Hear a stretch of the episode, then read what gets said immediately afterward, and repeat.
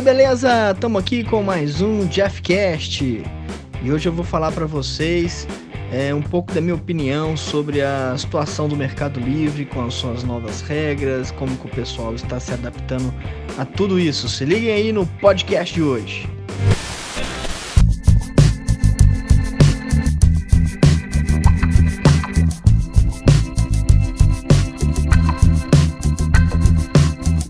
Bom, seguinte, eu vou ser bem sincero em relação a essa situação do Mercado Livre. É, o ano passado, né, em setembro, o Mercado Livre mudou a reputação. Agora em janeiro, ele é, já está exigindo o envio das notas fiscais. Em fevereiro, os códigos de barra, tá?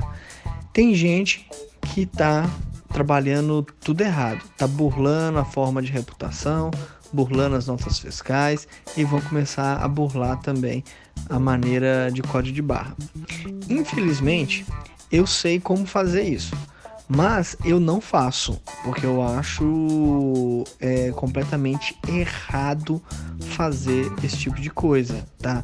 Eu digo infelizmente eu sei porque como eu dou consultoria para muita gente, eu vejo as pessoas fazerem. E aí eu te, te falo assim, dá certo? Não dá certo? ele dá certo por um pequeno período.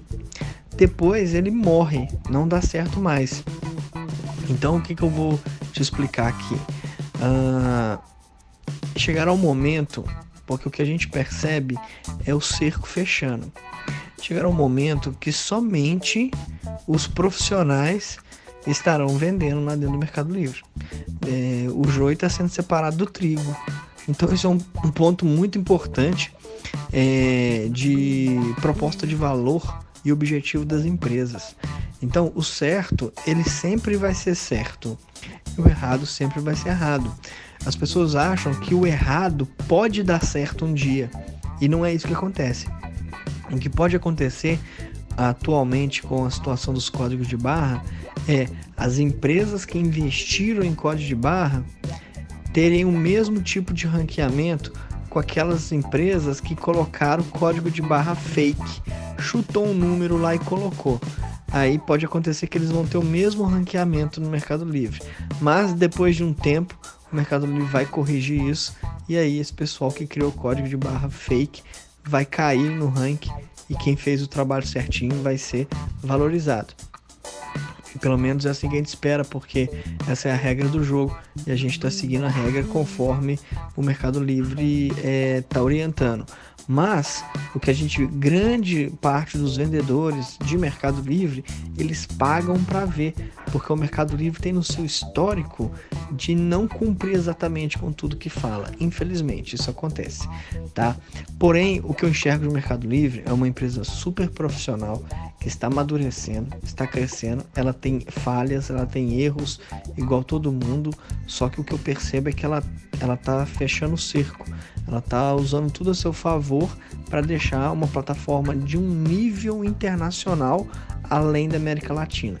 Algo muito profissional e isso é, gera mais trabalho para gente? Gera, mas isso faz a gente crescer, amadurecer as empresas, as empresas se profissionalizarem.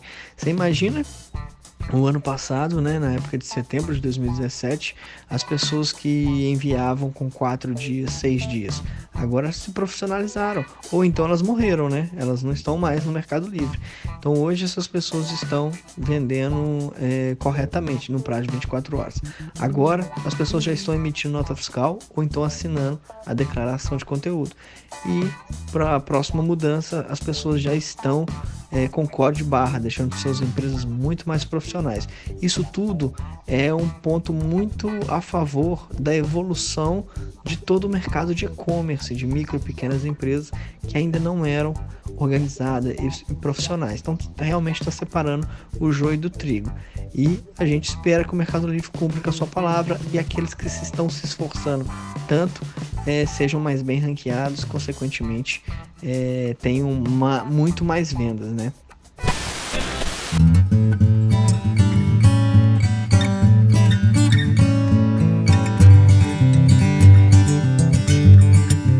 Valeu, muito obrigado aí por você ter ouvido o Jeffcast de hoje. Me siga aí nas redes sociais, no link aqui uh, da, do podcast. Você tem todos os. Na descrição você tem todos os dados aqui para você me encontrar nas redes sociais, onde eu publico muito mais conteúdo.